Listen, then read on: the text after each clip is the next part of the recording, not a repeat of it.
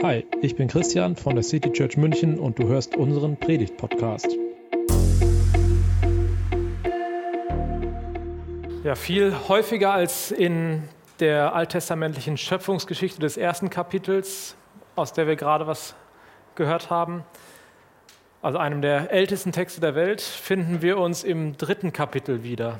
Auch das klang gerade schon an. Es beschreibt die Spannung zwischen auf der einen Seite der guten Schöpfung Gottes und auf der anderen Seite der Gebrochenheit des menschlichen Zusammenlebens, dem sogenannten Sündenfall. Und im Kern beschreibt es den Bruch unserer ursprünglichen Verbundenheit mit der guten und heilsamen Schöpfung und ja, zwischen dieser Schöpfung zwischen allen Geschöpfen und dem Schöpfer selbst. Und wir leben in einer Art doppelten Wirklichkeit im Zwischenraum dieser Spannungen. Wir sehen, spüren, schmecken und riechen die Schönheit dieser Welt in der Natur, beim guten Essen, in, bei guten Gesprächen. Vielleicht auch, wenn es wieder wärmer wird, bei einem schönen sonnigen Sonntagsspaziergang, wenn die Blüten wieder sprießen und die ersten Blätter wieder an den Bäumen sind. Aber wir sind auch mit viel Zerbruch und Leid konfrontiert. In unserem eigenen Leben, in unseren Beziehungen, bis hin zu den großen Krisen und Konflikten auch weltweit, den globalen Katastrophen, die wir hier bei uns meistens nur medial wahrnehmen. Schon am Frühstückstisch wird manchmal diese, werden diese parallelen Lebenswirklichkeiten manchmal erfahrbar. Wir sitzen in der Familie oder in der WG oder vielleicht auch mit guten Freunden am Tisch. Vielleicht auch hier in der City Church, wenn wir dann im Sommer bestimmt wieder frühstücken gemeinsam. Wir sitzen an einem reich gedeckten Tisch und im Kopf lauert schon der, der Tag, der so vor uns liegt, vielleicht der Gottesdienst oder auch alles, was danach noch kommt.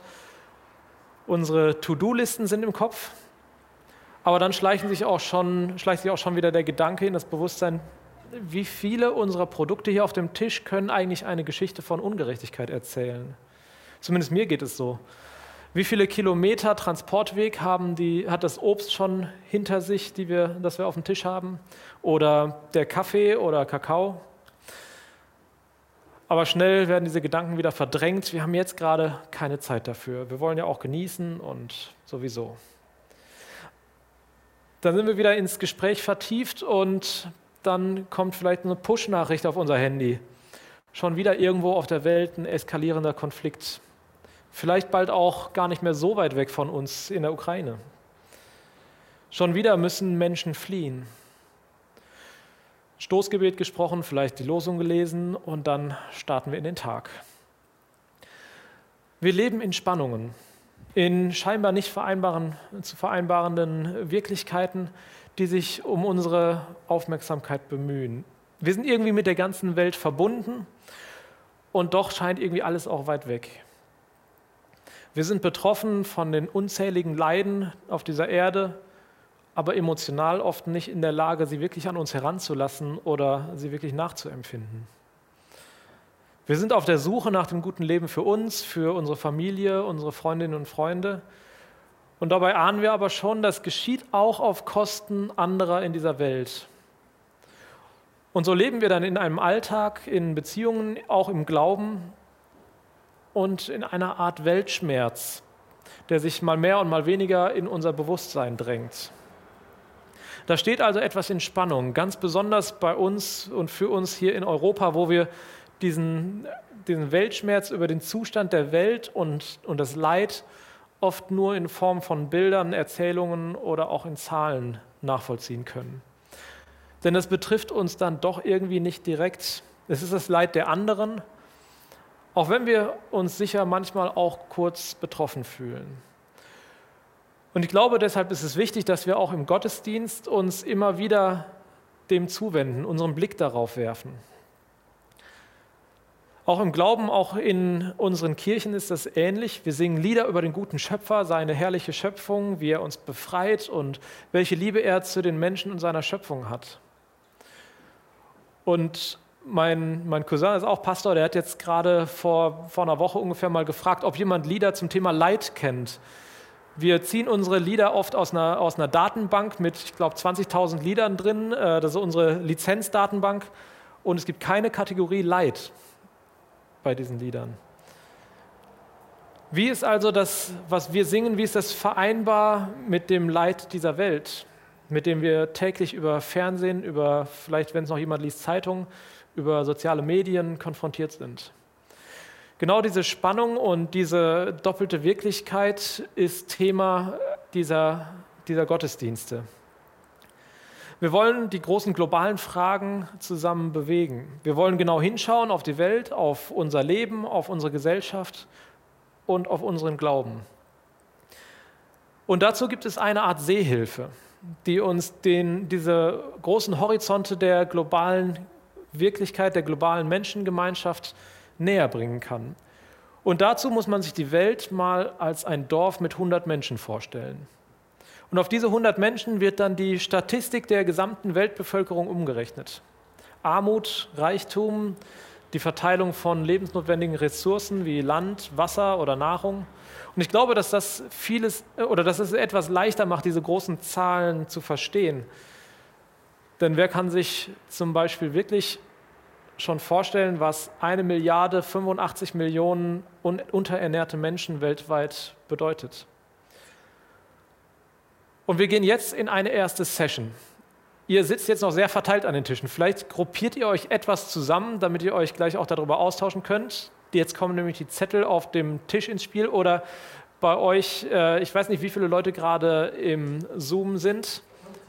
15. 15. Dann würde ich sagen, gucken wir mal, dass wir zwei Gruppen machen. Es ist oft online, dass ich ein paar nicht, doch nicht reingehen. Machen wir zwei Gruppen und ihr habt diese PDF.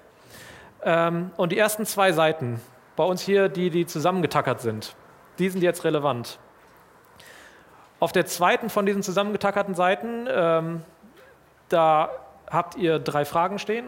Ich glaube, es sind drei mit denen ihr euch beschäftigen könnt. Schaut euch mal die Zahlen, es sind vier Fragen, okay, schaut euch mal die Zahlen an, diese Statistik und versucht euch da hineinzuversetzen. Was wäre, wenn ihr einer von diesen 100 in diesem Dorf wäret? Denn ihr seid auch einer der 8 Milliarden auf dieser Welt. Aber stellt euch vor, ihr werdet einer dieser 100.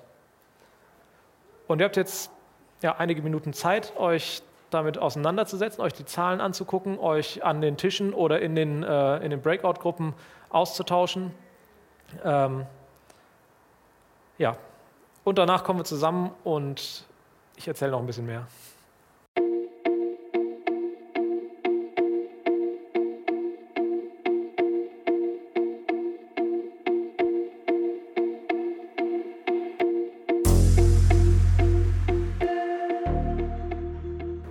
So, dann lasst uns noch mal einen Schritt weiter gehen. Also die Botschaft dieser Infografik von, diesen, von, diesen 100, von diesem 100 Einwohner Dorf, für mich ist, hat sie eine, eine ebenso ernüchternde wie auch wichtige Erkenntnis.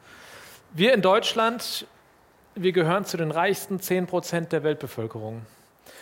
Und ja, auch wenn sich das auf unserem Bankkonto vielleicht nicht immer gerade so anfühlt und äh, man auch hier von Armut betroffen sein kann, aber diese Armut hier ist nicht mit einer existenziellen Armut vergleichbar, die für Milliarden Menschen auf der Welt Realität ist. Denn Armut bedeutet nicht nur, dass Geld fehlt, sondern zum Beispiel auch der Zugang zu medizinischer Versorgung, zu Bildung, zu sozialstaatlicher Unterstützung, zu Sicherheit, politischer Stabilität und auch Rechtsschutz. Um jetzt mal so ein paar Faktoren zu nennen, die wir gerade auch da in den Grafiken hatten.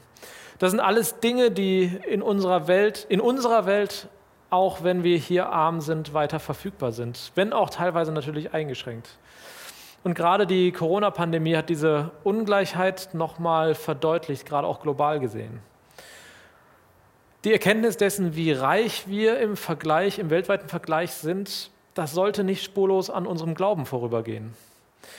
Die Bibel aus dieser globalen Perspektive zu lesen, das ja, kann uns auch im wahrsten Sinne des Wortes zu spannenden, zu Spannung erzeugenden Erkenntnissen führen. Global gesehen müssen wir uns angesprochen fühlen, wenn es im Markus-Evangelium heißt, wie schwer werden die Reichen in das Reich Gottes eingehen. Es ist leichter, dass ein Kamel durch ein Nadelöhr gehe, als dass ein Reicher in das Reich Gottes kommt.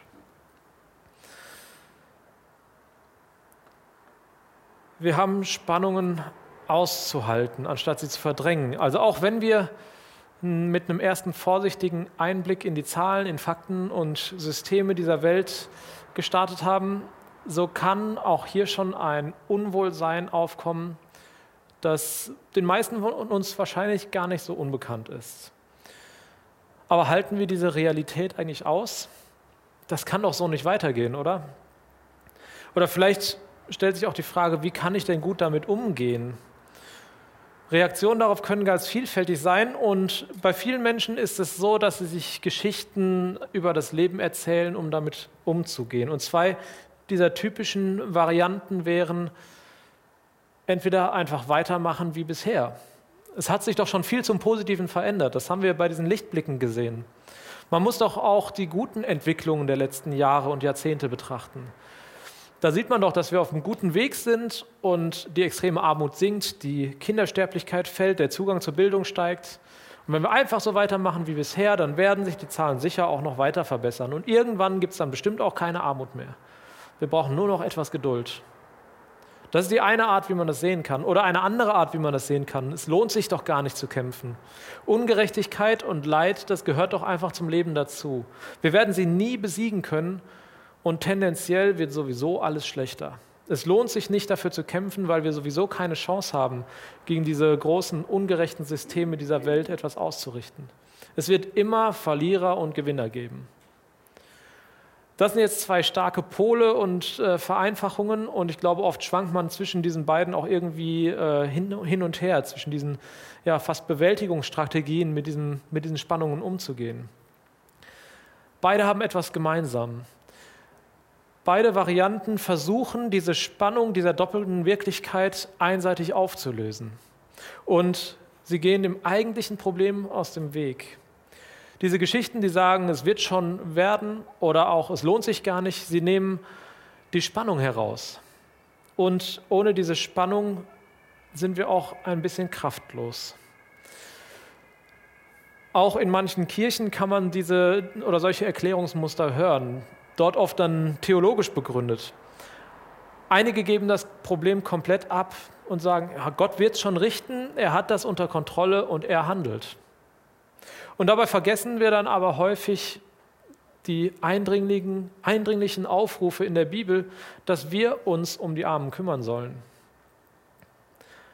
Andere sehen im Zustand der Welt sogar eine biblische Vorhersage erfüllt, die biblisch-theologisch ziemlich umstritten ist, aber sie sagen, die Welt geht doch sowieso unter. Wichtig ist, sich auf das Jenseits, auf den Himmel zu konzentrieren. Aber ich glaube, diese Variante, sie berücksichtigt nicht, dass Gottes Plan auf Erneuerung und auf Wiederherstellung zielt und nicht auf Zerstörung.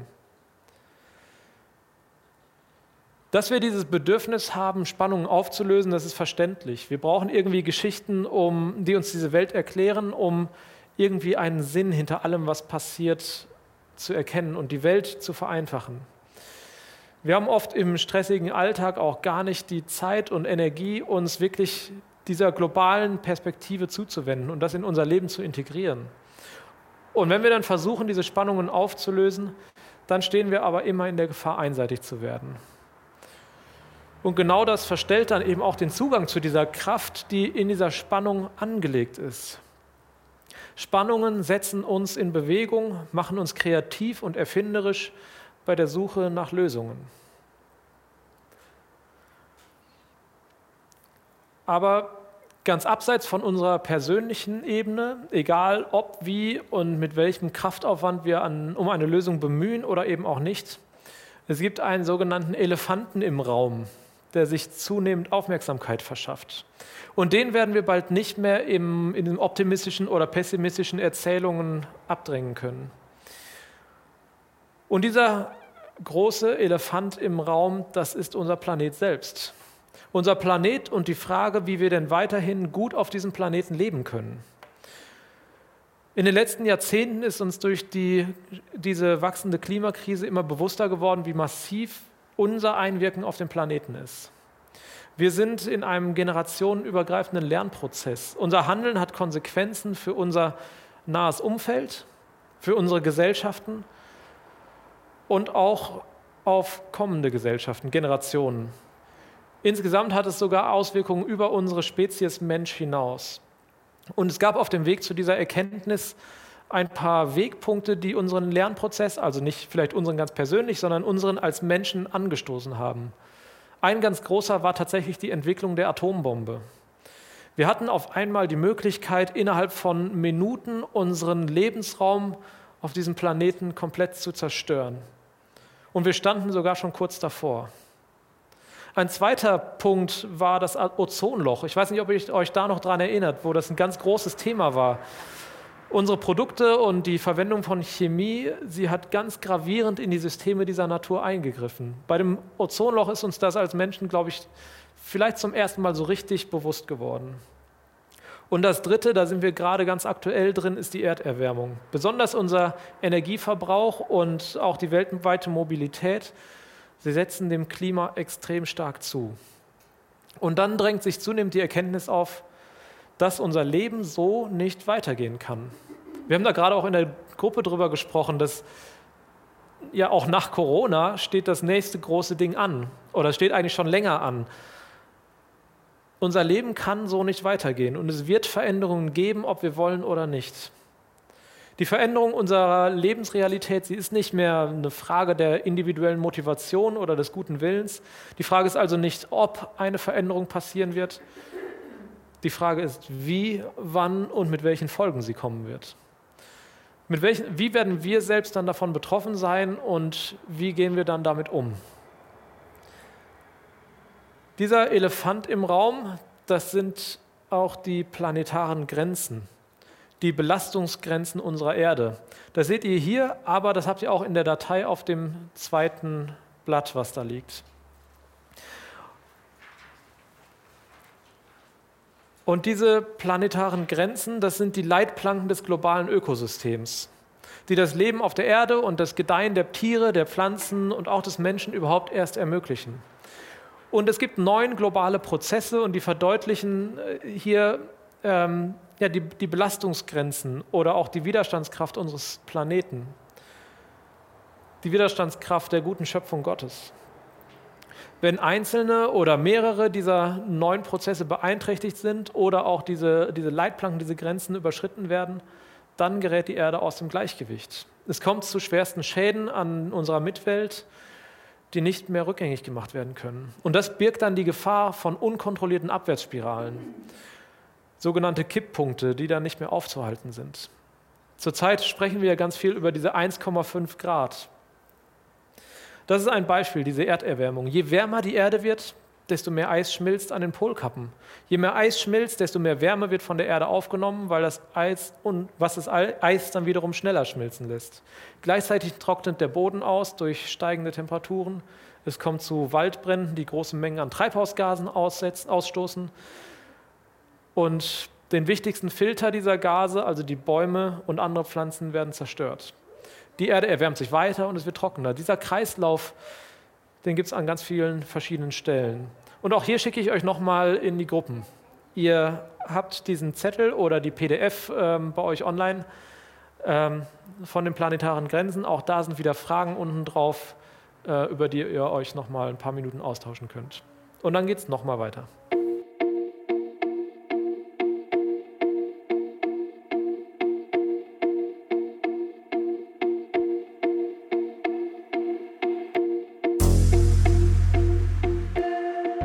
Ja, vier, vier dieser Grenzen sind durch unsere Lebensweise heute bereits überschritten oder erreicht. Klimawandel, Biodiversität, Landnutzung und biogeochemische Kreisläufe. Die anderen haben wir zum Teil noch nicht genug Daten, genug Daten um es äh, zu bestimmen. Bei manchen sieht es auch noch ganz gut aus. Ich hoffe, das bleibt auch noch so. Wir sind damit an einer äußerst kritischen Stelle in der Geschichte der Menschheit und der Erde angekommen. Wir befinden uns an einer entscheidenden Kreuzung. Wollen wir weiter dem Pfad folgen, auf dem nicht mehr gewährleistet ist, dass die Welt bewohnbar bleibt? Oder gehen wir jetzt mit den unbedingt nötigen Schritten in eine andere Richtung? Wir sind gefragt, mit diesem Elefanten im Raum umzugehen und ihn anzusprechen. Dieser ehrliche Umgang, der ist einfach erforderlich, wenn wir Armut und Ungleichheit in der Welt überwinden wollen. und die positiven Entwicklungen, die es in den letzten Jahren ja durchaus auch gab, nicht nur beibehalten, sondern auch fortsetzen wollen. Die Entscheidung dafür, diesen Elefanten wahrzunehmen, die bedeutet also, sich auch beherzt zum Schutz der Schöpfung einzusetzen. Und eines ist dabei unvermeidlich. Unser Lebensstil in Europa und unser weltweites Wirtschaftssystem, das muss sich verändern, ob wir wollen oder nicht.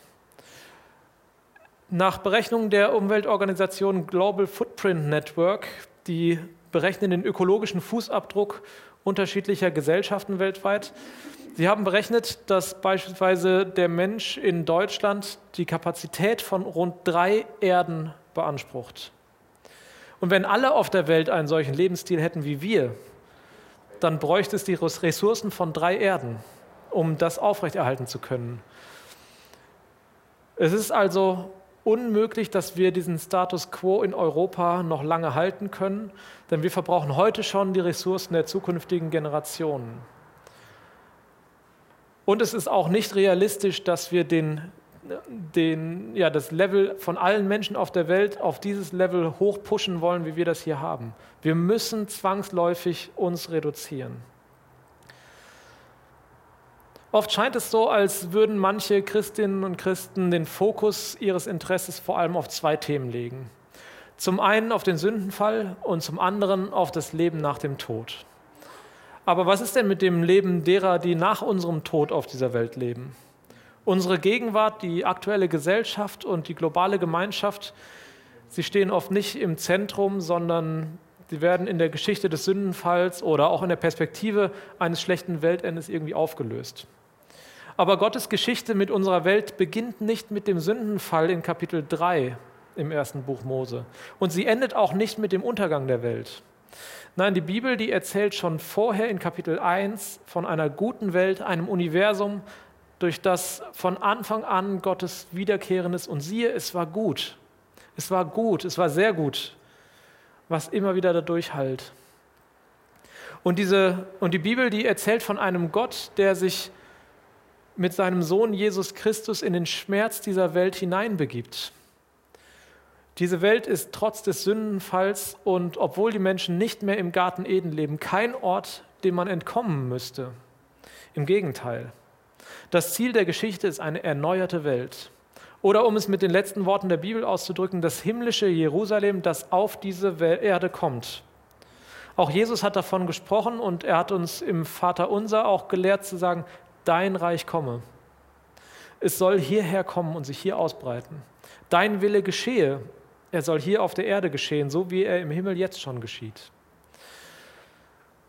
Und wer dieses Gebet, das Vaterunser, ernsthaft betet, der kann sich nicht im blinden Optimismus oder auch in einem zynischen Pessimismus flüchten und diese Spannung so einseitig auflösen. In dieser Spannung, entwickeln wir einerseits eine hohe Wertschätzung des Schönen, das in dieser Schöpfung angelegt ist, dass wir immer wieder erleben dürfen, das immer wieder auch durchblitzt.